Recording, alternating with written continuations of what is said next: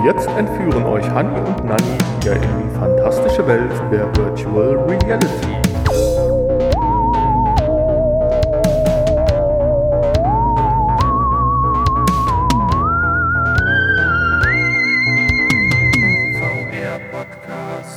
Ja, hallo und herzlich willkommen zum VR-Podcast zu einer neuen Folge. Und zwar der Folge 229 mit dem Titel Nur ein Gespräch und doch so viel mehr. Ich bin der Hanni und der liebe Nanni sitzt hier neben mir und erzählt euch jetzt, was es mit dem Titel auf sich hat. Richtig.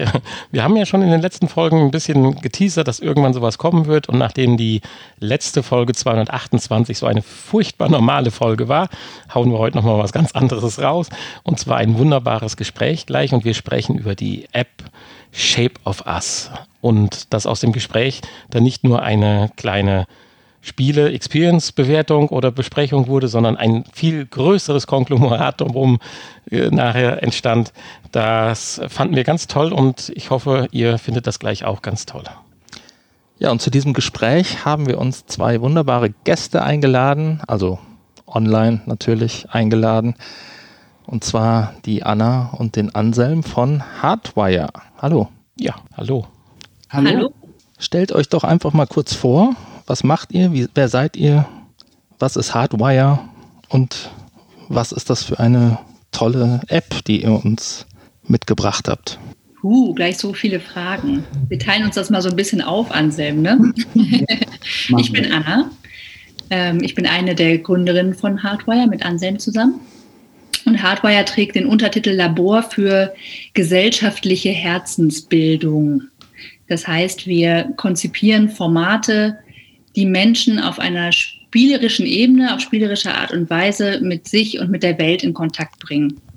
Und The Shape of Us, also die, äh, die VR-App nennt ihr sie immer, die VR-Experience, äh, über die wir gleich sprechen werden, die ist Teil ähm, dieser Formate, die wir entwickeln. Es ist unsere erste VR-Experience, die wir entwickelt haben. Die haben wir nicht alleine entwickelt, sondern zusammen mit Game, äh, mit der Game-Entwicklungsfirma Monobanda aus den Niederlanden. Und wir sind eigentlich eher diejenigen, die es initiiert und begleitet haben. Ähm, ich selbst beschäftige mich jetzt tatsächlich schon echt irgendwie seit vier, fünf Jahren mit dem Thema VR in der Bildung. Ähm, habe das Thema auch vor vier Jahren bei der Robert Bosch Stiftung initiiert. Das ist so die größte Stiftung in Deutschland oder eine der größten. Und ähm, habe das Thema da reingetragen, weil ich einfach ähm, das Gefühl hatte, als ich zum ersten Mal so eine VR-Brille aufhatte, dass das Potenzial für die Bildung und gerade für so tiefgehende Inhalte total riesig ist. Und dann äh, nach halt vielen Schleifen, wie das so ist, ne, dann haben wir viele Konzepte geschrieben und sich immer wieder getroffen und darüber gesprochen. Und dann irgendwann lag das Konzept vor für The Shape of Us. Und das haben wir jetzt über die letzten zwölf Monate entwickelt. Genau, so viel erstmal. Anselm, Pong zu dir.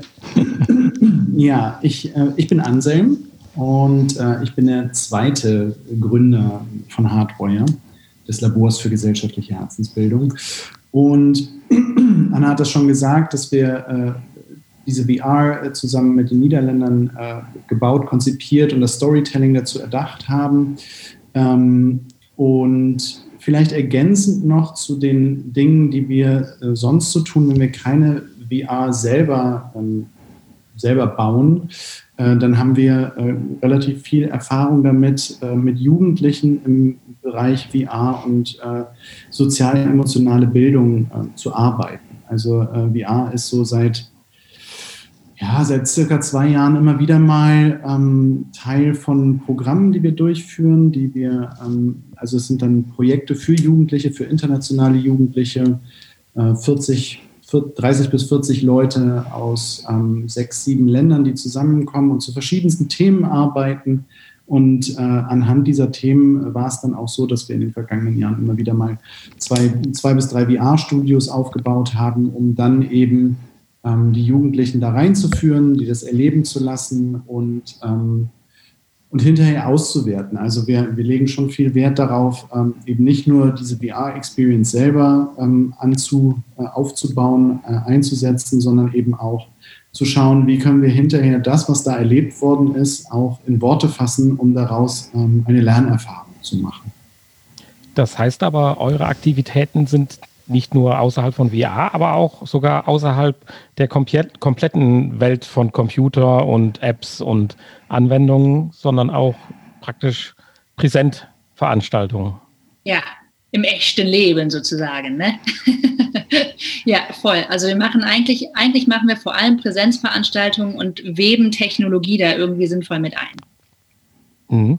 Und das, das ist, mhm. war praktisch ein schleichender Prozess. Seid ihr von der Präsenz gekommen oder habt ihr schon den, noch den Zugang über das Medium Computer, Chat, äh, ja, äh, Social-Gruppen und so weiter gefunden oder äh, wirklich oldschool, äh, ich sag mal so aus dem Jugendheim? Nee, also wir sind, wir sind beide technikaffin. Ähm, also Anna kann ja gleich noch was zu ihrer beruflichen Vergangenheit sagen, dann wird das wahrscheinlich noch ein bisschen deutlicher. Ähm, aber äh, ich ähm, bin auch äh, tätig für eine Stiftung, die heißt Europahaus Marienberg, äh, für die wir als Hardwire ähm, Jugend Projekte konzipieren, die dann in Präsenzveranstaltungen äh, stattfinden. Aber natürlich, weil wir ganz viel mit Jugendlichen arbeiten, arbeiten wir natürlich auch ganz viel mit digitalen Medien, äh, treiben uns in sozialen Netzwerken rum, äh, haben Erfahrung damit, wie, wie sozusagen die Implementierung von neuen Technologien in äh, Bildungskontexte funktionieren kann. Das ist ein großer Bereich äh, unserer Arbeit, den äh, wir jetzt in den letzten tja, im letzten Jahr gar nicht bearbeitet haben, weil ja Corona war und Präsenzveranstaltungen nicht stattgefunden haben, weswegen wir mehr Zeit natürlich für The Shape of Us hatten. Ähm, aber sonst äh, spielt es natürlich auch immer, immer eine Rolle. Also wir kommen nicht aus dem, aus dem Entwicklerbereich sozusagen, sondern äh, sind da als, äh, haben also ich zumindest habe mir die Perspektive dann irgendwie Stück für Stück erarbeitet. Ähm, ja, vielleicht magst du noch ergänzen, Anna?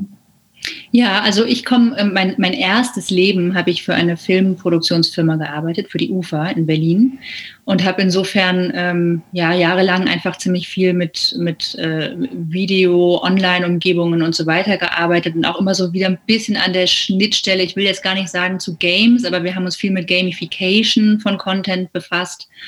Also insofern habe ich auf jeden Fall da so eine, so eine Liebe äh, zu mitgenommen in, mein, in, meine jetzigen, in meinen jetzigen Beruf.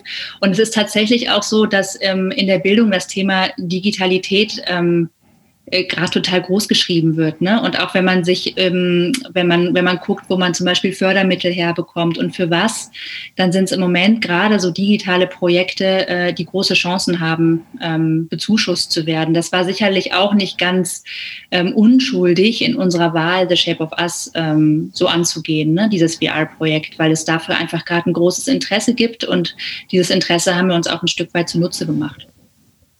Ja. Gleichzeitig, also ich habe auch ein, ich habe auch ein, äh, so, ein, so ein Coaching- und Psychologie-Background und gerade in diesem Bereich wird VR ja auch bereits ziemlich viel angewendet. Also ich bin eigentlich über diese Schiene dann zur VR gekommen und habe angefangen, mich über diesen, diese Schiene damit auseinanderzusetzen, ne? wie VR eigentlich auf unser Gehirn wirkt, ähm, wie wir, äh, wie, wie unsere Wahrnehmungsmuster in einer virtuellen Realität anders sind, was das für ähm, Auswirkungen auf unsere neuronalen äh, Verkabelungen und Vernetzungen hat und so weiter und so fort. Das geht jetzt sehr ins Detail, aber das ist im Prinzip das Spannende, was ich gesehen habe für die Bildung, wo ich gedacht habe, geil, da gibt es mal eine Technologie, ähm, die tatsächlich eben nicht ich und der Screen ist, ne, sondern die mir einen Erfahrungsraum eröffnet, wo ich den Körper sogar noch mit benutzen kann und die damit eigentlich so eine Schnittstelle von sich aus legt, die Technologie, zwischen Technologie und Erfahrbarkeit und Körper und Emotionen und so weiter. Also VR ist ja eigentlich wie prädestiniert dafür. Und da kommt ja dieser Bereich Versinnlichung auch noch dazu. Ne? Also es ist ja eine sehr sinnliche Erfahrung und wahrscheinlich das holistischste, was wir zurzeit an Technologie zur Verfügung haben, um sozusagen den ganzen Menschen in eine neue Umgebung äh, zu führen, um ihm dort äh, ein, ein neues Erfahren außerhalb seines, ähm, seines Horizontes zu ermöglichen. Also in The Shape of Us, ähm, ihr habt es ja gespielt, ähm, tritt man ja auch in eine andere Welt ein äh, und ist sofort an einem anderen Ort. Und äh, das ist natürlich eine große Faszination für uns, besonders auch als, äh, als Storyteller. Also wir wir entwickeln schon in unseren Projekten immer wieder Geschichten, die wir gemeinsam mit den Jugendlichen dann über einen Zeitraum von sieben, Tage, sieben Tagen erzählen. äh, wo wir drin leben, Storytelling, Story Living. Und da ist äh, VR natürlich super interessant für uns, weil es eben in einer sehr kondensierten Form über einen kurzen Zeitraum absolute Immersion, also dieses Auflösen von sich selbst in einer anderen Welt, das Eintauchen, äh, das Vollständige ermöglicht. Ja, ich nehme an, Hanni, du wirst mir recht geben, wenn wir in den vielen Folgen, die wir ja schon über VR berichten durften, ja auch immer wieder gesagt haben, VR zu spielen, das ist sicherlich eine Sache, aber VR zu erleben, das ist natürlich die ganz andere Sache. Und wir sind halt immer auf der Suche nach diesen kleinen Perlen, weil den 17. Ego-Shooter in VR zu erleben, klar, macht auch riesig Spaß und äh, hat seinen Reiz. Und je besser die Technik wird, äh, desto immersiver wird das Ganze. Aber das, was uns so ein bisschen fasziniert hat, sind dann doch immer wieder mal am Rande das ein oder andere Game oder auch die Anwendung oder die App, äh, die einfach dieses Medium VR ausreizt und eine Erfahrung einbietet. Das muss technisch dann noch nicht mal auf dem höchsten Niveau sein. Wobei ich finde, wenn wir jetzt ein bisschen tiefer zu eurer Anwendung oder Experience kommen, die ist sowohl äh, technisch als auch von der Erfahrung her, finde ich schon auf einem wirklich guten Level. Oder, Hanni? Auf jeden Fall, ja. Sehe ich auch so. Cool, vielen Dank. Darf ich euch da mal zurückfragen? Es interessiert mich natürlich total, wie ihr, wie ihr The Shape of Us erlebt habt wenn es erlaubt ist, dass ich euch jetzt eine, eine Gegenfrage stelle. Ich, immer. Bevor der Hanni vielleicht ein bisschen länger ausholt, ich fasse immer solche Sachen ganz kurz und etwas zynisch zusammen. Am Boden kriechend. und äh, das soll nicht negativ meinen, wenn mich also eine äh, App auf den Boden zwingt. und ich mache das dann auch noch, äh, dann ist das schon wirklich gut. ja, ich, ich aber vielleicht, Hanni, erzähl mal. Ich habe aber auch darauf bestanden, dass du das alles mitmachst. Es war ja. ja nur mitten im Büro, kein Thema. Stimmt, ja. Ich persönlich äh, bin sowieso auch immer auf der Suche nach, nach so ganz besonderen Dingen. Ich würde mich auch gar nicht als so den typischen Gamer bezeichnen ähm, oder uns beide eigentlich nicht, ähm, der tatsächlich dann immer nur äh, ja, den 0815-Shooter spielt, sondern äh, ja, wie der äh, Nanni schon sagt, ähm, wir sind immer auf der Suche nach dem Besonderen und das äh, hat einem diese äh, Erfahrung hier auch direkt ähm, ja, klar gemacht, hier, ich bin was Besonderes. Ähm, eine ganz äh, eigene, schöne, besondere Atmosphäre. Ähm, man hat sich eigentlich direkt wohlgefühlt und dann kommt so ein bisschen der Hammer der einen dann in die Realität zurückholt, ja, dann wird es erstmal ungemütlich, bis es dann zum Ende hin wieder äh, gemütlicher wird, ja. Also was die Experience eigentlich, finde ich, wirklich gut macht, ist trotz des schwierigen Themas, wo man vielleicht zur einen oder anderen Sekunde sagen würde, das lege ich einfach beiseite, interessiert mich jetzt im Moment nicht, obwohl es jeden interessieren sollte, äh, dass sie aber einen bei Laune hält und immer wieder durch verschiedenste Elemente, die VR auszeichnet, halt äh, doch noch wieder ein Stück weiter bringt. Und äh, so bin ich dann auch in einem Rutsch praktisch von Anfang bis Ende jetzt in diesem, dieser noch sehr frühen Version ja wahrscheinlich äh, diese, diese, dieser Experience äh, trotzdem einmal komplett durch dieses Erlebnis hindurchgetaucht und äh, das war schon toll. Und Hanni sagt es ja gerade, man fühlte sich nicht unwohl, das auch ganz reell gemeint. Wir haben ja auch andere Apps gehabt, wo einem äh, Motion Sickness heutzutage immer noch ein Thema ist. Auch das finde ich ist technisch hier wirklich, äh, selbst bei den doch sehr anspruchsvollen Bewegungen, die man macht, hervorragend gelungen. Wir wollen ja, denke ich, auch nicht über die App zu viel spoilern. Insofern, da solltet ihr vielleicht ein bisschen was zu sagen, wie weit ihr da was von erzählen möchtet oder wir können. Ach, dürft ihr ruhig, dürft ihr ruhig spoilern. Also, was, find, was man natürlich äh, sagen kann, äh, was ähm, ja, ein noch so, was noch so ein kleines Bonus-Feature ist, ist natürlich hier das Handtracking, ne? was mhm. uns direkt äh, sehr positiv aufgefallen ist und äh, hier in dieser App besonders gut funktioniert auch. Ja, so als Nebeneffekt vor allen Dingen. Ja. Andere machen Werbung dafür und es funktioniert nicht. Und hier, hier genau. äh, klappt es einfach selbst in so einer sehr frühen äh, Phase noch des Projektes. Ja, da haben die auch wirklich sehr, sehr lange dran gearbeitet und sehr viel drüber geflucht. ich habe das ja immer nur irgendwie aus der Ferne mitbekommen. Also dieses ganze Lob von euch jetzt geht auf jeden Fall an Monobanda, da haben wir ganz wenig mit zu tun. Ne? Was wir gemacht haben, äh, ist halt die Story zu entwerfen. Und es war auch eine sehr interessante Zusammenarbeit. Ähm, auch nicht immer ganz einfach, weil Monobanda halt natürlich, also die, die sind spezialisiert auf gar nicht so sehr nur auf VR, aber halt auf verkörperte Technologien, sage ich mal, oder auch so verkörperte Games. Also immer auf jeden Fall Dinge, wo der Körper zum Einsatz kommt oder die Stimme oder so. Und das finde ich, merkt man The Shape of Us auch sehr an, ne? dass die da echt eine Expertise haben und einfach auch vorher konnten natürlich auch so auf ihren Fundus zurückgreifen von, von anderen Anwendungen, die sie schon entwickelt hatten. Aber da war jetzt auch vieles dabei, was für Monobanda auch total neu war. Also erstens für die Quest überhaupt was zu entwickeln, war, glaube ich, sehr, sehr, sehr nervenaufreibend. Ich weiß, dass Nikki Smith, also der, der Lead-Developer bei, bei Monobanda, sehr viel Zeit in Foren verbracht hat. Und dieses Handtracking war wirklich äh, bis zum Schluss immer wieder ein Thema. Und ähm, ja, genau. Ich finde auch, dass es dann äh, jetzt alles sehr, ähm, sehr kurzweilig und schön geworden ist.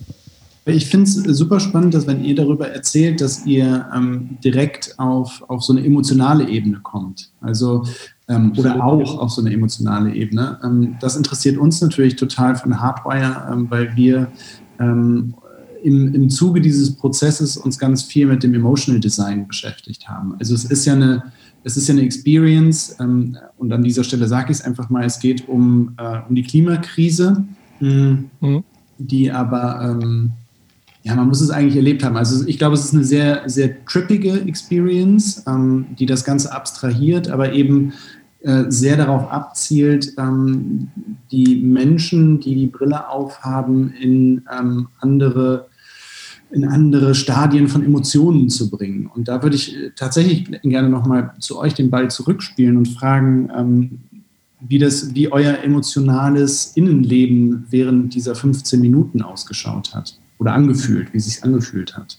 Ja, Hanni, willst du was erst sagen oder? Ja, ich, ich bin sehr empfänglich für sowas eigentlich. Ja, das stimmt.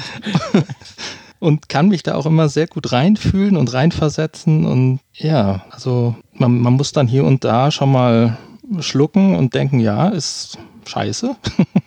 und äh, tja, ist, ist schon emotional und nimmt einen mit, ja wenn Definitiv. ich vielleicht kurz da noch eingrätschen darf, ich bin sicherlich nicht uninteressiert, aber der vielleicht nicht ganz so empfänglichere Mensch von uns beiden. Ich bin mehr so der, der an die Technik dahinter denkt und äh, mir überlege, es sind ja verschiedene Elemente. Man wird ja zum Beispiel an dem Seil äh, zu den verschiedenen äh, Orten geführt, wo dann Teile, äh, ja, ich sag mal, der Entwicklung, wie es schief oder äh, falsch gelaufen ist, ja man vorgeführt kriegt.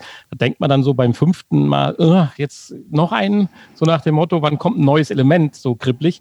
Aber dennoch ist es hier gewesen, viele andere Apps, das kann Hanni bestätigen, hätte ich dann irgendwann ausgemacht und habe gesagt, reich, red du drüber. Und das meinte ich eben, dass ich gesagt habe, hier bin ich bis zum Ende am Ball geblieben, weil dann doch irgendwo dann im richtigen Moment dann doch nochmal äh, die Wende kam oder der nächste Schritt kam, dass man nochmal mehr an sich appelliert wurde, äh, was läuft hier eigentlich. Aber was mich jetzt ein bisschen interessieren würde, wenn ich an euch eine Frage stellen darf, dieser mhm. Gang durch den Tunnel oder durch dieses Schneckengehäuse oder wie man das nennen soll, äh, sollte das einen gefühlsmäßig irgendwie äh, vorbereiten, kleiner machen, empfänglich machen, dann für mehr oder weniger die Endsequenz, die dann kam? Oder wo war jetzt der Gedankengang dahinter, wenn wir von der Technik jetzt mal absehen, sondern einfach von dem Gedanken, dass es ja in dem Gang immer enger, bedrückender, äh, ja, schwieriger wird, voranzukommen? Ja, also da gibt es zwei, zwei ähm, Ebenen, auf denen ich das beantworten kann. Die eine Ebene ist so die inhaltliche, ne? Ähm, aber ich fange mal mit der anderen Ebene an, denn tatsächlich war es in diesem Fall so, dass der Niki einfach total Bock hatte, diesen Tunnel reinzubauen. wir sollten also, vielleicht ganz kurz an der Stelle sagen, weil wir ja jetzt ein bisschen teasern, äh, dass wir jetzt irgendwo in einem Abschnitt, ich sag mal zwei Drittel oder drei Viertel des, des, des äh, dieser Anwendung-Experience sind, wo man dann doch von einer anderen Ebene äh, quasi durch den Tunnel abtaucht und man VR-technisch durch einen immer enger werdenden Raum das Gefühl kriegt, dass man halt äh, erst sich ducken muss, dann kriechen muss und äh, nachher am, ja, wirklich am Boden rumkriecht, um dann das Ende dieses in sich selbst drehenden Tunnels, was natürlich der, der, der Platzgründe auch begründet ist, äh, dann irgendwo dann wieder die, die Freiheit oder die, die, die nächste Erzählebene erreicht. Weil, wie gesagt, viele unserer Anwender, die das jetzt hören oder Zuhörer, kennen ja noch nicht diesen, diesen Teil. Von daher versuchen wir es einfach mal so gut wie möglich bildlich darzustellen. Mhm, ja, super, dass du das nochmal erklärt hast. Also der Artist, ne, Niki, ähm, der, der Developer, der, ähm, der, der, wollte einfach sehr gerne so viel Körper wie möglich. Ne? Und das habt ihr ja gerade auch beschrieben. Das ist halt die Szene, wo der Körper wirklich voll zum Einsatz kommt. Ähm, und wir wollten inhaltlich diesen Moment versinnbildlichen, ähm, der ja auch mit dieser Geschichte, die erzählt wird, also am Anfang läuft man ja durch dieses, durch dieses Wasteland, ne, durch, diese, die, durch diese Ödnis. Ähm, und, und dann ist es ja der Moment, der einen sozusagen vorbereitet auf das Loslassen und das Eintauchen in diese neue Welt, die danach kommt. Und im Prinzip wollten wir inhaltlich symbolisieren, dass bevor wir uns verändern, ja, dass wir eigentlich immer durch eine sehr unbequeme Situation durch müssen. Mhm. Das kennt man auch aus der Transformationsforschung. Das ist vielleicht auch ein bisschen so wie dieser Moment mit Corona gerade. Ne? Ich glaube nicht, dass die Welt nach Corona genauso sein wird, wie sie davor war, sondern wir sind gerade in einem fetten Veränderungsprozess und der tut halt einfach weh und ist sehr unbequem für alle. Und wir alle kriechen irgendwie am Boden dem, genau. dem Licht am Ende des Tunnels entgegen. Ja, also das stimmt. Wir sind momentan schon unten. also gefühlt.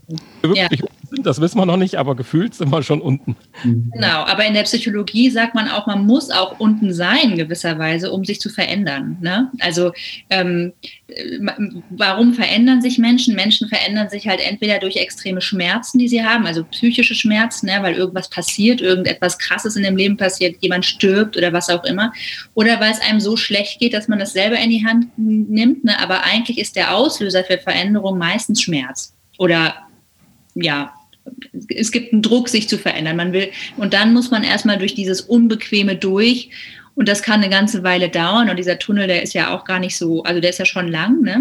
Ja.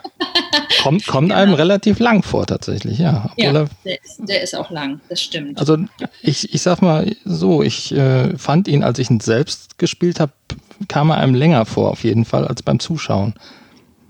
Mhm. Ja, das Aber das ist, ist wahrscheinlich, ja, genau. Dafür war es Zuschauen lustiger.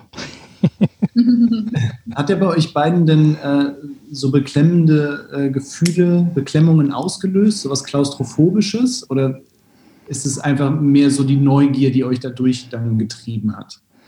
Naja, zumindest hat er ausgelöst, dass man äh, sich so ein bisschen an die Grenzen ja, an den Grenzen orientiert hat und tatsächlich ja dann auch mit dem Tunnel immer weiter nach unten gegangen ist. Ich meine, man hätte ja wahrscheinlich auch im Stehen einfach im Kreis laufen können. Nee, eben nicht. Nee, also das hast du es ausprobiert? Ja, ja, klar. Okay. Also ich habe, äh, wenn ich das vergleiche mit einer Experience in Berlin, äh, dieses 4D da, da musste man auch durch so enge Gänge gehen und da konnte man aber auch mal gerade durch die Mauer durchgehen, wenn man keinen Bock hatte, sich zum zehnten Mal zu ducken. Äh, das funktionierte hier so vom Gefühl her nicht, weil es ging dann einfach nicht so richtig weiter. Deswegen, also okay. sonst wäre ich ja nicht auf die Knie gegangen. ich dachte mehr zuliebe. Äh, ja, auch natürlich.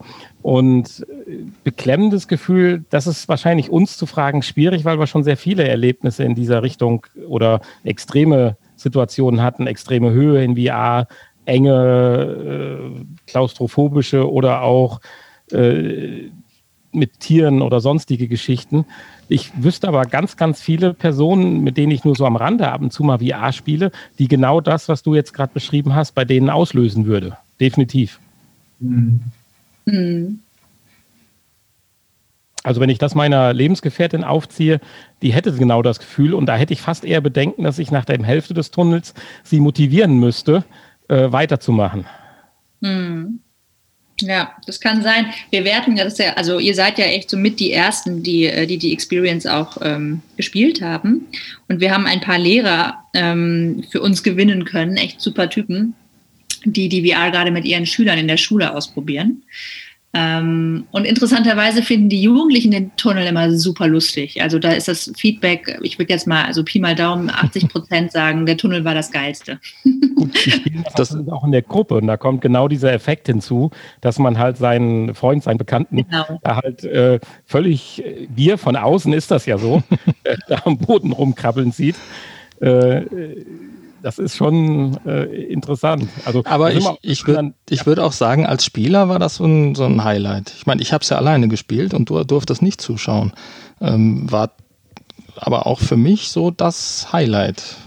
Mhm. Weil es mal was ganz ja, aber, anderes ist, weil das hatte man vorher Highlight, noch nicht. sondern aber auch als Einbindung in, in, in das Erlebnis an sich. Ja, ja. Weil diese Transformation, äh, die finde ich, hat man schon gespürt, weil danach kam ja dann im Prinzip erstmal wieder das, äh, entspannende, äh, das Gefühl, ja, ich weiß nicht, des Glückes ist vielleicht jetzt ein bisschen übertrieben oder falsch ausgedrückt, aber äh, ja, äh, der Besserung, um es abzukürzen. Ja, das Licht halt am Ende ja. des Tunnels, ne? Ja, genau. Das war ja, das war auch die Idee. Und dann dieses in den Boden sinken, das finde ich, das ist so meine Lieblingsszene, muss ich sagen. Die mhm. fun funktioniert bei mir einfach saugut. Ist ja auch total spannend zu sehen, wie subjektiv einfach jede äh, VR-Erfahrung ist. Ne? Also keiner erzählt so wie der andere. Ähm, das empfindet ja jeder sehr anders. Und was wir auch, was ich auch jetzt gerade interessant finde, wenn ich euch so zuhöre, weil ihr einfach natürlich äh, super viel Erfahrung habt, ne? Das ist so ein, so ein Thema, mit dem wir gerade ähm, ziemlich ringen. Ähm, dass viele der Menschen, die unsere VR in diesen Bildungskontexten spielen, das sind ja gar nicht unbedingt Leute, die aus Gamer-Szenen kommen und längst nicht jeder Jugendliche in Deutschland hatte schon mal so ein VR-Headset auf, also zumindest nicht eins, was wirklich, wirklich Verkörperung kann. Die meisten ja. haben dann irgendwie mal so ein 360-Degree-Ding gesehen oder so, aber wirklich irgendwie kabellos und Handtracking und so. Und wir machen jetzt gerade die Erfahrung, dass es im Moment so ist, dass viele rauskommen und erstmal so geflasht sind von der Technik, und der Technologie und den Möglichkeiten, dass sie im Prinzip überhaupt gar keine, äh, gar keinen Platz mehr haben, um sich mit den Inhalten zu beschäftigen. Hm. Ja, da sind ja? wir natürlich also, drüber hinweg. Die sind einfach, die kommen raus und dann, ne, wir haben halt gedacht, die kommen raus und wollen sich vielleicht darüber unterhalten, wie, ne, über Klimakrise oder was auch immer, aber so ist es halt nicht. Die kommen raus und sagen, oh, der Tunnel war geil. Ja, ja, absolut. Das kann ich mir aber gut vorstellen, weil wir ja dank der zum Beispiel jetzt Oculus Quest oder Quest 2 Geräte haben, die bezahlbar sind und einem das volle Gefühl halt liefern. Es ist einfach nochmal ein mega Unterschied, ob ich halt nur so ein Samsung Gear Ding 360 Grad äh, Betrachtungsgerät auf, äh, wo ich mein Handy noch reinspannen muss, habe oder halt schon so ein voll, vollwertiges System. Also mhm. das, das, könnte ich mir vorstellen, dass das tatsächlich auch für euch ein Problem ist, mhm. äh, die Message, die man transportieren will, äh, erstmal untergeht. Ja, so ist das. Ja, mhm. ja, wir, wir reden jetzt gerade tatsächlich darüber, ob man es vielleicht mehrfach spielen muss und so, aber das ist, das ist auch so der, die, das sind die Grenzen von VR im Bildungsbereich. Ne? Es ist einfach super unpraktisch, ähm, weil es am Ende ja doch eine Solo-Erfahrung ist und du brauchst viel Platz und ähm, es braucht viel Zuwendung auch von der Lehrperson. Ne? Äh, muss es immer wieder erklären, das nervt, also kennt ihr ja bestimmt auch. Ähm, äh, ja, und dann ist einfach im Moment so, dass die Technologie sehr stark im Vordergrund steht. Ja, aber auf der anderen Seite habt ihr natürlich so auch die Chance, diese Vorteile der Neugierde der Technik auch, weil auch das spricht sich herum, mhm. äh, gerade in solchen Events oder in solchen Gruppen auszunutzen, dass viele auch diese Experience ausprobieren. Ja, das stimmt. Also das ist ein Geben und Nehmen, also wie immer. Ja, voll, voll. Da müssen wir jetzt mit arbeiten, mit dem, was sich halt zeigt im Prozess, ne? Die Frage naja. ist, gibt es andere Wege äh, hinzubekommen, dass äh, dann was hängen bleibt? So am Ende vielleicht noch zum Abschluss so eine, ja, ich meine, so eine Art Zusammenfassung wird ja auch nochmal äh, gebracht. Aber mhm. das, ich glaube, das ist ja, das ist, äh, glaube ich, da kann man sich schon mal den Kopf drüber zermatern, ja. Mhm. Mhm. im Kern ist es auch, ähm, also diese Experience ist ja Teil eines, ähm, eines komplementäreren Angebotes. Also es ist, ähm, wenn wir damit arbeiten äh, oder beziehungsweise wenn wir jetzt gerade in der Research-Phase sind mit den ganzen Lehrern, in dem Fall sind es tatsächlich nur Lehrer, also es ist äh, keine weibliche Lehrerin dabei. Ähm, und es sind vier, ne? Fünf? Fünf. Fünf.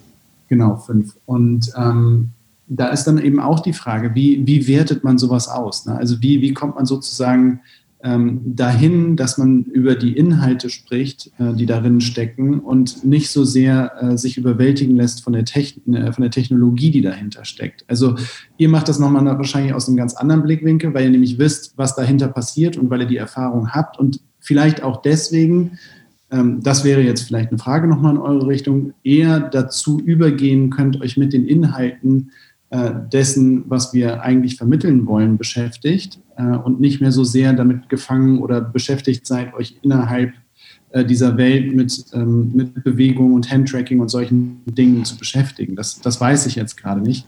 Aber für uns ist es natürlich eine große Frage. Überwältigungsverbot, das ist in der politischen Bildung ein großes Thema. Ne? Also es gibt so drei Grundsätze und das Überwältigungsverbot sagt eben, äh, wir sollen, äh, wenn wir ähm, mit, mit Jugendlichen oder mit Erwachsenen arbeiten zu, ähm, zu großen gesellschaftlichen Themen, die, äh, die, die Leute eben äh, immer noch in die Lage versetzen, sich selber eine Meinung bilden zu können und nicht sozusagen was drüber zu stülpen, deswegen Überwältigungsverbot. Und da kommen wir natürlich ja. mit, mit VR in so einen Bereich, der, der halt genuin sehr, sehr überwältigend sein kann, einfach weil es ein ho hohes Immersionslevel hat. Absolut. Und weil wir ja tatsächlich ja. die Brille überstülpen, ne? Ja, ja, also ich meine, der Vorteil ist, äh, ich, Hanni, ich weiß nicht, ob du die gleiche Meinung hast, das Problem wird sich mit der Zeit regeln. Weil einfach äh, mehr und mehr Personen durch besser und günstiger werdende Headsets immer mehr Zugang bekommen. Wenn ich sehe, gerade die Generation, äh, wie meine Neffen jetzt sind, 16, äh, 17 um den Dreh rum, wie affin die damit umgehen im Prinzip, das ist schon noch was ganz anderes, als wenn man jetzt die Generation Mitte 20 befragt. Mhm. Also insofern kann ich da, glaube ich, Hoffnung geben und sagen, das wird sich äh, sicherlich, das Problem wird sich äh, deutlich entschärfen mhm. und lösen. Interessant ist immer noch, trotz der vielen Apps, die wir ausprobieren, sind wir doch immer noch, wie auch bei eurer Experience dann von manchen, selbst ich breche es jetzt leider mal so runter, technischen Dingen begeistert, in Anführungsstrichen, oder wie sie dann umgesetzt werden. Äh, die Technik ist ja eins, aber wie sie implementiert werden rein. Und äh, das freut uns dann trotzdem, obwohl wir äh, schon alles oder vieles gesehen haben, dann trotzdem gigantisch. Und wenn das dann noch mit einem tollen Inhalt verknüpft ist, wie hier zum Beispiel, dann äh, spielt man es gerne zu Ende oder er bringt die Erfahrung zu Ende und äh, redet dann auch halt gerne drüber. Und andersrum gibt es genauso Apps, die, wo vielleicht genauso viel Arbeit drin steckte, die wir aber einfach nach zehn Minuten ausschalten, weil einfach dieser Flash oder dieser Sprung nicht entsteht. Hanni, ich weiß nicht, wie du das siehst. Ja, ja, genau so ist es. Ich meine, du bist dafür ja sowieso immer noch ne, affiner als ich für, für, so technische Dinge, äh, so Dinge auszuprobieren. Du machst ja ähm, grundsätzlich immer erst das, was die App nicht von dir will. er ist immer der, der, der äh, dann direkt die Fehler findet und die, die Anwendung kaputt macht, so ungefähr, beziehungsweise das Spiel in der Regel. Ähm, ja, aber hier war es natürlich allein durch das Handtracking, was man vorher noch nicht so in anderen Apps hatte und vor allen Dingen nicht in der Qualität. Äh, da fing man dann schon an rumzuspielen, auch mit den Fingern und die einzelnen Finger und äh, irgendwelche äh, Figuren zu machen und ähm, ja, und auch andere Elemente kommen ja hier vor, die es äh, so gar nicht oder selten in anderen Anwendungen oder Spielen äh, gibt. Mhm. Ja, zumindest in dieser Geballtheit. In ja. dieser, das muss man schon ganz klar sagen. Ich meine, äh, das Schöne ist ja, diese, es gibt ja auch andere Apps, Lern-Apps und so weiter, die sind manchmal technisch auch tatsächlich auf einem viel höheren Niveau, weil sie dann doch im Detail meiner Meinung nach auch liebevoller entwickelt werden wie das eine oder andere Spiel, wovon dann, ich sag mal, bei Steam oder sonst wo Hunderte dann äh, zum Download bereit liegen. Und insofern seid ihr da gar nicht so weit weg, sage ich mal in Anführungsstrichen, sondern ihr seid auch ganz dicht am, am Nabel der Technik dran und auch wichtig, glaube ich, für das Fortbestehen von VR. Ich, wenn wir gleich über die, oder das Thema App oder eure Beziehung beendet haben, würde ich ganz gern mal noch über VR allgemein reden, aber dem wollte ich jetzt nicht vorgreifen. Wie ist die weitere Vorgehensweise mit eurer App? Wie äh, sieht die Zukunft aus? Ist die App fertig programmiert? Wann erscheint sie? Was kostet sie? Kommt sie auf PlayStation VR? Nein, auf PlayStation VR kommt sie nicht. Schade. Da gibt es ja kein Handtracking. Eben. Ach so, ja, okay, Entschuldigung. Ja. Wie konnte ich das fragen als PlayStation VR? nee, also sie kommt im, im Sommer ähm, diesen Jahres raus und ist jetzt so in der letzten Schleife bei Monobanda. Da wird noch ein bisschen was optimiert und wir haben natürlich jetzt auch einfach Feedback gesammelt ne, von Dingen, die noch nicht so gut klappen und so. Und dann wird sie im Sommer verfügbar sein. Ähm, über SideQuest muss man sie sich reinladen, geht ja nicht anders. Ne? Ähm, und genau, über unsere Webseite kann man sie sich auch runterladen. Das ist theshapeofus.de und sie kostet nichts, weil sie gefördert wurde. Das heißt, sie ist einfach so verfügbar. Und soll eben auch ähm, in, in verschiedensten Bildungskontexten zum Einsatz kommen. Ne? Also da ist ähm, wirklich alles möglich. Ähm, Menschen, die sich mit dem Thema Klimakrise beschäftigen, können das verwenden. Wir sind gerade dabei, mit den Lehrerinnen, äh, Lehrern, Entschuldigung, mit den Lehrern auszuloten, inwiefern ähm, sowas auch fächer, äh, fächergreifend ähm, verwendet werden kann. Also äh, welche Perspektiven können verschiedene Menschen mit verschiedenen Hintergründen auf dieses Erleben äh, entwickeln und welche Fragen erwachsen daraus und ja auch also die, die ähm, Experience selber bildet ja ganz viele unterschiedliche Ebenen ab. Ne? Also keine der Farben, die ihr äh, in dieser ähm, Experience gesehen habt, äh, ist dort aus äh, Zufall.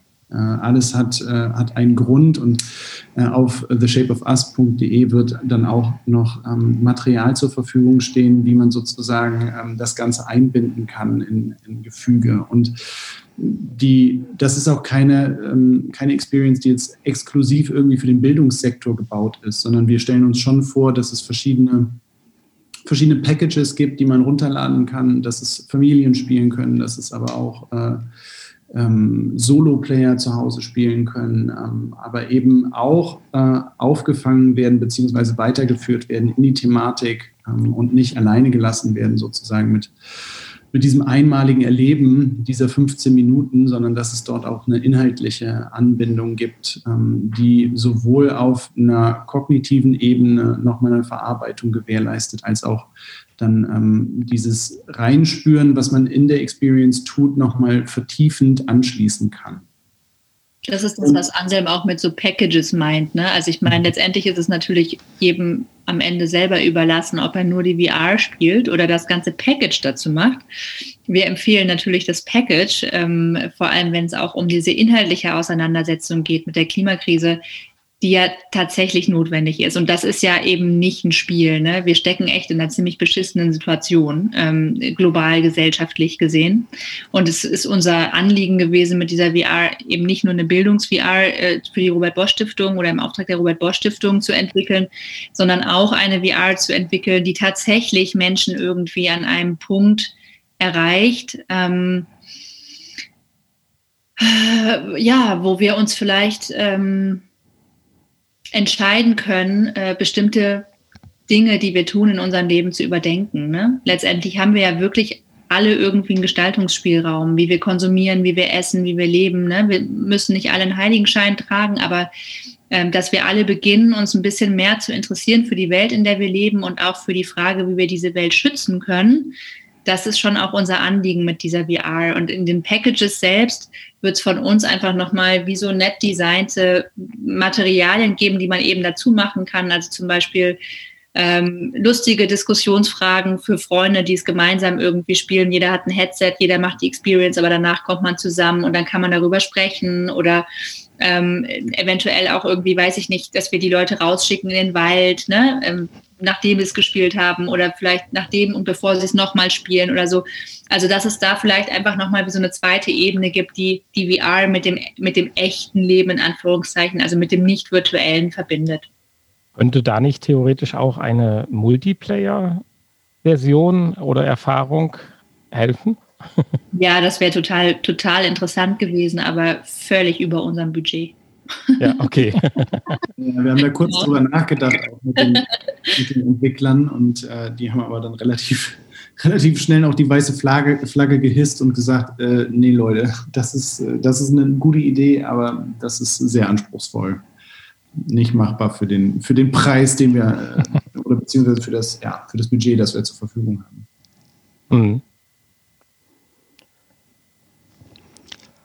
Ja, ich denke, dann haben wir zur Experience jede Menge und vieles gesagt und ich glaube auch ganz viele Zuhörer neugierig gemacht, sie dann auch mal auszuprobieren, wenn sie dann, dann zum Download über SideQuest zur Verfügung steht. Mich würde aber mal noch interessieren, ihr habt ja dann jetzt, wie ihr gesagt habt, äh, mit VR auch die ersten Erfahrungen gemacht. Seht ihr oder wir haben immer wieder damit zu kämpfen, dass auch selbst Tech-Giganten sagen, VR ist sowas wie 3D-Fernsehen und das ist morgen tot. Hm.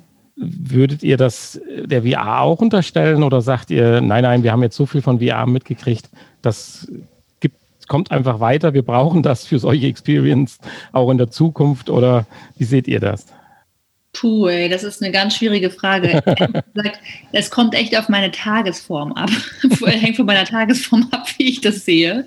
Ähm, nee, manchmal bin ich da, also ich würde mir wünschen, ich sage erstmal, wie ich es mir wünsche, ich würde mir wünschen, dass es da, dass es in dem Bereich weitergeht, weil ich wirklich finde, dass es ein riesiges Potenzial birgt und ich würde mir gleichzeitig wünschen, dass es da ähm, dann auch ähm, nochmal ein größeres Verständnis oder eine größere Zusammenarbeit gibt zwischen Developern und eben zum Beispiel Neurowissenschaftlern, Psychologen und so weiter, weil es eben auch ein super krass mächtiges Medium ist, ähm, dass, dass man echt auch mit Vorsicht anfassen muss, ja, auch als Developer, ähm, weil es tatsächlich Dinge tut. Ne? Also diese eine Erfahrung ähm, hat Auswirkungen auf unser Gehirn. Das ist so. Das ist auch wissenschaftlich evidenzbasiert und ähm, das ist natürlich auch auf einem auf einem äh, Second Screen so. Ne? Aber das ist in der VR ist es natürlich noch mal was anderes, ähm, weil ich da mit meinem ganzen Körper drin stecke. Und insofern ist es so ein doppelschneidiges Schwert. Also ich wünsche mir, dass es da weitergeht und ich glaube an das Potenzial und ich glaube auch vor allem an das Potenzial in diesem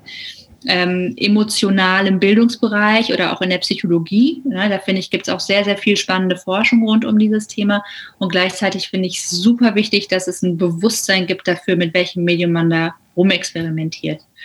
Und dann habe ich aber auch immer wieder so Momente, wo ich einfach, ähm, also ne, zum Beispiel sowas wie, dass die, dass die Quest äh, jetzt hier in Deutschland schon wieder irgendwie vergriffen ist und man die gar nicht mehr kaufen kann und man auch nicht weiß, was mit der Quest 2 ist und ob die jemals könnt. Vielleicht könnt ihr dazu gleich nochmal was sagen. aber ähm, äh, wo ich dann auch so das Gefühl habe, so ah, irgendwie so richtig aus dem Pushen kommt das trotzdem seit vier Jahren alles nicht. Ja. Ähm, die Schulen. Pff, sind auch alle nicht so richtig mit, mit Headsets versorgt bislang, obwohl die echt viel Geld bekommen haben über den Digitalpakt. Ähm, also ich sehe noch nicht, dass was immer wieder so besungen wird, ne, dass VR irgendwie wirklich zu einem Mainstream-Medium wird. Wenn ich mich so umgucke, kann ich das nicht sehen. Weswegen wir auch viel ähm, den Release über, über Festivals zum Beispiel geplant hatten. Ne? Also das, äh, das ganze Ding hat äh, Premiere gefeiert auf dem Doc Neuland Festival und dann sollten sich eigentlich noch museale Ausstellungen und so weiter anschließen. Die sind dann alle Corona zum Opfer gefallen. Aber ähm, das sind halt, äh, und wenn man dann jetzt Bibliotheken noch dazu nimmt, dann sind das so Orte, die, die es sich vielleicht leisten können, sowohl physisch räumlich als auch tatsächlich monetär solche Dinge anzuschaffen und dann auch zu betreuen. Also wer jetzt nicht so wirklich VR erfahren ist und, äh, und jetzt diese, diese Experience spielen möchte und sie sich vorher irgendwie auf die Quest geladen hat, wird wahrscheinlich immer wieder ähm, an, an Grenzen stoßen, weil dann steht man nicht in der Raummitte und äh, dann weiß man nicht, um, dass man diesen, diesen, äh, diesen Oculus-Button drücken muss, um wieder in die Bildmitte zurückzukehren. Äh, dann ist zu wenig Licht da, um das Handtracking aufzuzeichnen über die Videokameras. Also die, ähm, die Hürden, äh, die diese Technologie einfach immer noch hat, die sind so hoch, dass es für so einen breiten Einsatz, ähm, wie jetzt zum Beispiel an Schulen in der formalen Bildung, ähm, einfach schwierig darzustellen ist. Das, das ist nochmal was anderes, wenn wir damit mit Jugendlichen oder mit Erwachsenen arbeiten und wirklich drei Studios aufbauen äh, und dann auch wirklich über einen Zeitraum von zwei Stunden dabei sein können, um den Leuten immer wieder Hilfestellungen zu bieten.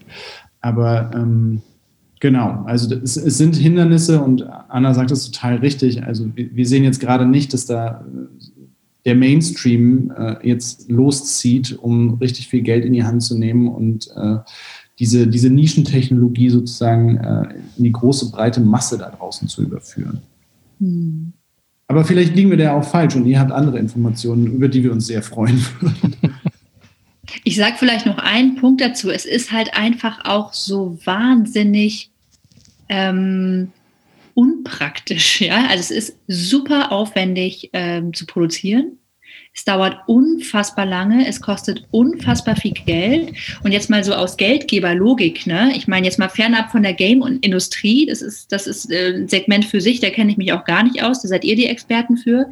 Aber ähm, wenn man sich jetzt mal so ein bisschen die Entwicklung von anderen Online-Technologien anschaut, ne, die entwickeln sich ja auch so rasant schnell, weil auch außerhalb der Tech-Bubbles Leute anfangen, das zu benutzen. Ne? Und ähm, mit VR verhält es sich halt einfach, es ist wirklich ein ziemlich kompliziertes Thema, weil ähm, letztendlich die Quantität derjenigen, die am Ende diese Erfahrung jetzt spielen werden, ne, die ist natürlich deutlich geringer als wenn wir für dasselbe Geld irgendwie äh, einen Film produziert hätten oder was auch immer. Also aus dieser Logik heraus lohnt es sich einfach für viele Bereiche, die jetzt nicht so game-affin oder tech-affin sind oder es nicht aus irgendeinem zwingenden Grund brauchen. Es lohnt sich einfach im Moment nicht in VR zu investieren, weil ja, es sei denn, es sind so ganz spezifische Anwendungen. Da glaube ich schon zum Beispiel schon dran. Ne? Also so, so VR zu, ähm, zu Fortbildungszwecken. Es gibt inzwischen ja Chirurgen, die in der VR lernen, irgendwie ähm, am, am, offenen, am offenen Herzen zu operieren, in Anführungszeichen, aber halt eben in der VR. Ich glaube, für solche Dinge, für diese ganz praktikablen Dinge, da ist es, ein, ist es echt ein wegweisendes Ding. Es wird sich wahrscheinlich weiterentwickeln, aber für, für das, was so ein bisschen entertaining ist und irgendwie aber eine Schnittstelle noch zu anderen Bereichen hat, hm. Ja, da, darf ich da noch mal kurz rein? Äh, das ist ja so eine, so eine zweite Ebene dieses Projektes, das ja auch beforscht wird. Ne? Also es ist ja nicht nur allein, ähm, dass, wir, dass wir diese VR entwickelt haben und jetzt irgendwie ähm, ja, mal hoffen, dass die gut angenommen wird da draußen, sondern es geht in einem, in einem weiterführenden Schritt auch darum zu beforschen und wirklich zu sehen, auch mit einem, äh, mit einem richtigen Forschungsdesign, was ähm, wir zusammen mit der Universität Köln aufgesetzt haben, zu schauen, inwiefern ähm, die, diese Verschränkungen von verschiedenen Lerndimensionen, also Kognition, das ist das, was wir eben in der Schule immer, immer gelernt haben zu benutzen, Emotionen und Körper spielen da aber keine Rolle. Und jetzt haben wir hier ein Medium, das alle diese Dinge gleichmäßig äh, und eben in, in, äh, anspricht und dazu schauen, was die Möglichkeiten eigentlich sind. Also was sozusagen ähm, das ist ja immer die große Frage, wie wird, wie wird Wissen zu Bewusstsein und wie wird Bewusstsein dann am Ende zu Handeln oder wie, wie verändert eine, ein Bewusstwerdungsprozess mein Handeln? Und ähm, das ist im, in diesem Projekt auch angelegt, dass wir uns genau darüber ähm, Fragen äh, stellen beziehungsweise äh, das auswerten, um daraus eben auch Schlüsse nicht nur für die VR zu ziehen, sondern eben auch für den ganz normalen, also in Anführungszeichen normalen Bildungskontext ähm, um, um zu lernen, wieder, äh, wie wir Menschen eigentlich ähm, als, als ganze Menschen funktionieren und eben nicht nur als Wesen, die, ähm, die sich morgens in irgendwelche Bänke drücken und sich voll labern lassen und ähm, dann hofft man irgendwie, dass, dass da auf so einer kognitiven Ebene was passiert ist. Aber die weitergehende Frage eben zu schauen, was passiert, wenn Emotionen und Körper in solche Lernprozesse mit integriert werden. Das ist ein Anliegen von, von diesem Projekt auch. Mhm. Ich denke auch, das ist aber auch ganz gut mit der Experience auch rübergekommen. Ich möchte gerade noch mal einen, einen, Schritt zurückgehen. Äh, es wurde gerade darüber gesagt, dass äh, VR toll ist, super ist, man aber nicht weiß und warum es sich nicht so richtig entwickelt hat. Ich bin der festen Überzeugung, der Sprung wird irgendwann kommen, allein durch den Generationensprung und durch die technischen Möglichkeiten. Aber Hanni, du wirst mir recht geben, wir müssen ja fast in jeder Folge immer über die Bedenken von zum Beispiel Elon Musk reden. Seht ihr da nicht auch Gefahren drin? Ähm, du meinst jetzt in der VR, in der Verbreitung von VR? Ja, äh, dass genau die Probleme, auf die ihr ja eigentlich auch hinweisen wollt, jetzt mit VR, dass sich Leute dann in die VR gerade flüchten, um von den Problemen wegzukommen, zum Beispiel. Ja, ja, auf jeden Fall. Ich sehe da auf, je, sehe da auf jeden Fall genauso. Es ist immer so, ne? Da wo, da wo viel Licht ist, ist auch viel Schatten. Das sehe ich bei der VR auch. Deswegen meinte ich ja auch, ich glaube, ähm, dass es ganz, ganz wichtig ist, dass ein, wie so ein, wie so ein ethisch, ethisches ne, oder ein, ein Einverständnis es darüber gibt, ähm, was für Anwendungen dem Menschen eigentlich gut tun, ähm, welche Anwendungen es braucht und welche Anwendungen es, es vielleicht wie braucht, ne, mit Fragezeichen versehen.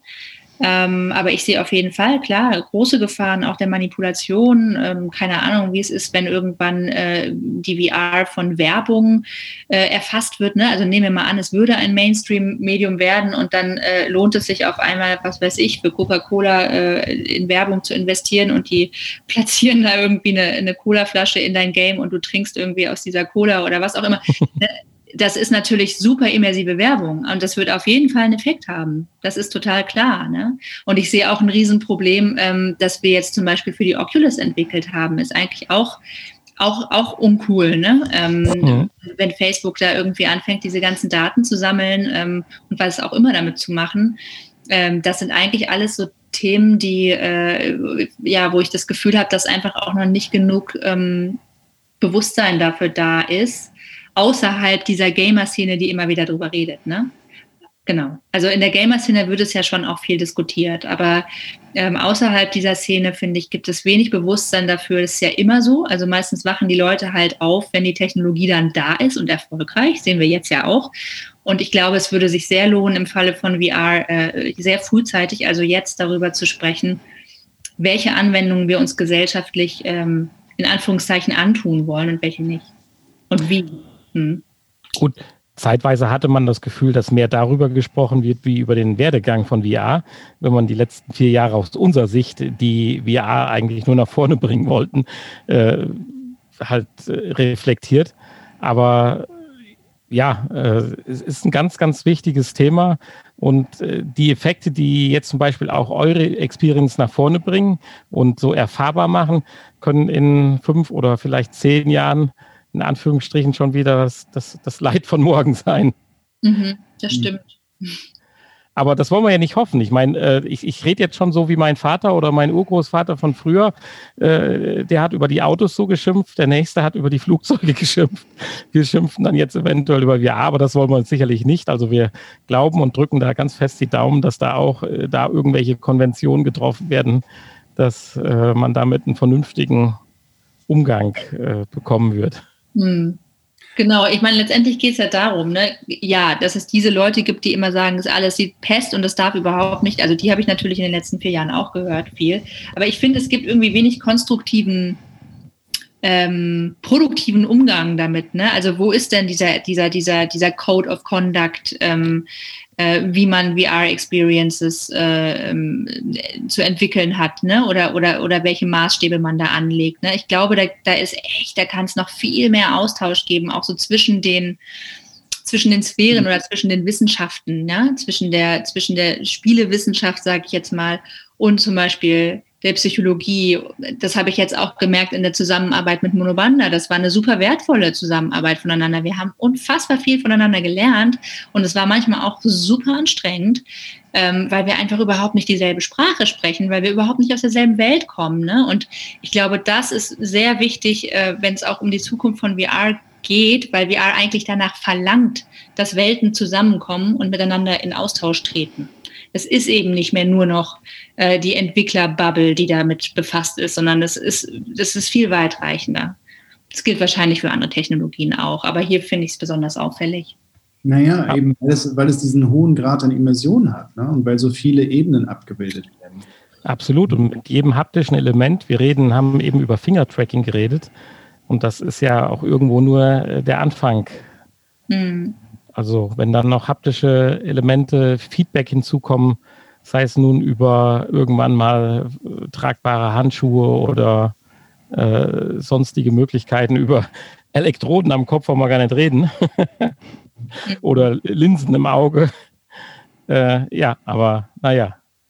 Ja, ich finde das an sich immer alles geil, wenn es unser Leben irgendwie lebendiger und besser macht. Das wäre so mein Fazit dazu. Hm, okay, das ist ein schönes Fazit, oder Hanni? Ja, das ist ein schönes Schlusswort. Gegen lebendig und besser kann man eigentlich nichts haben. Ne? Nein, nie.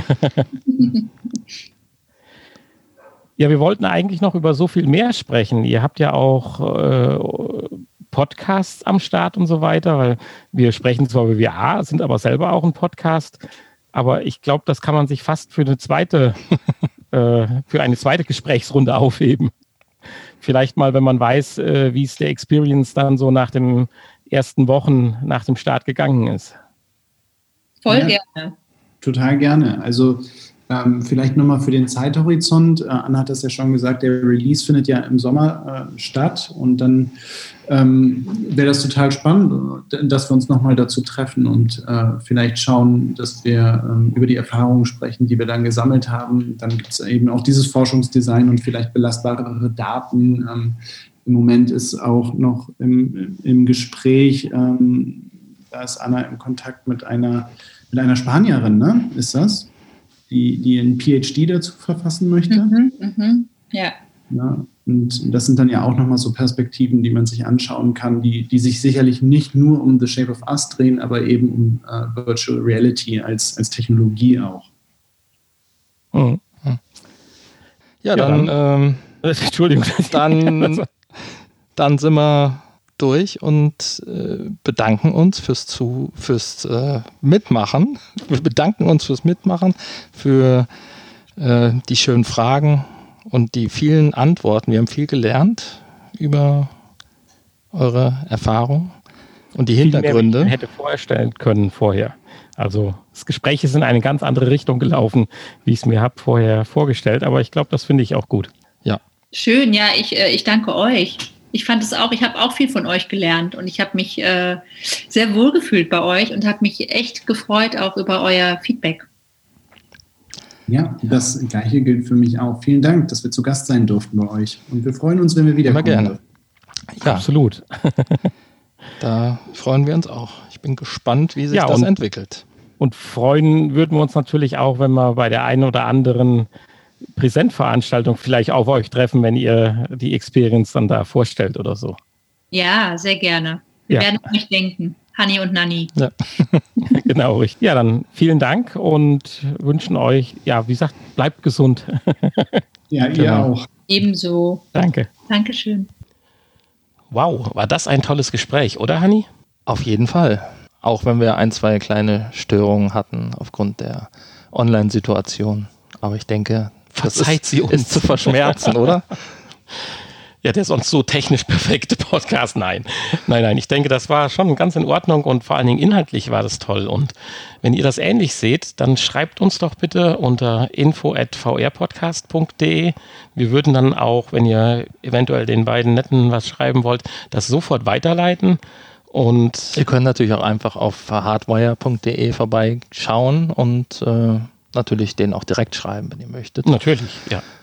Ähm, Ansonsten. Oder euch über das Projekt informieren. Über dieses und andere vielleicht sogar noch, ja. Genau. Wer generell das Thema so spannend findet wie wir. Ansonsten schaut aber auch auf unserer Internetseite ja. vorbei. Das wäre. Oder uns, bei iTunes uns wichtig. Fünf Sterne oder sowas und äh, beschreibt mal ein bisschen was, äh, damit auch da die ja. äh, VR, Früchte tragen. vrpodcast.de Ansonsten würde ich sagen, sprechen wir jetzt gleich noch ein bisschen locker im Nachgespräch darüber und ich würde mich an der Stelle schon mal verabschieden.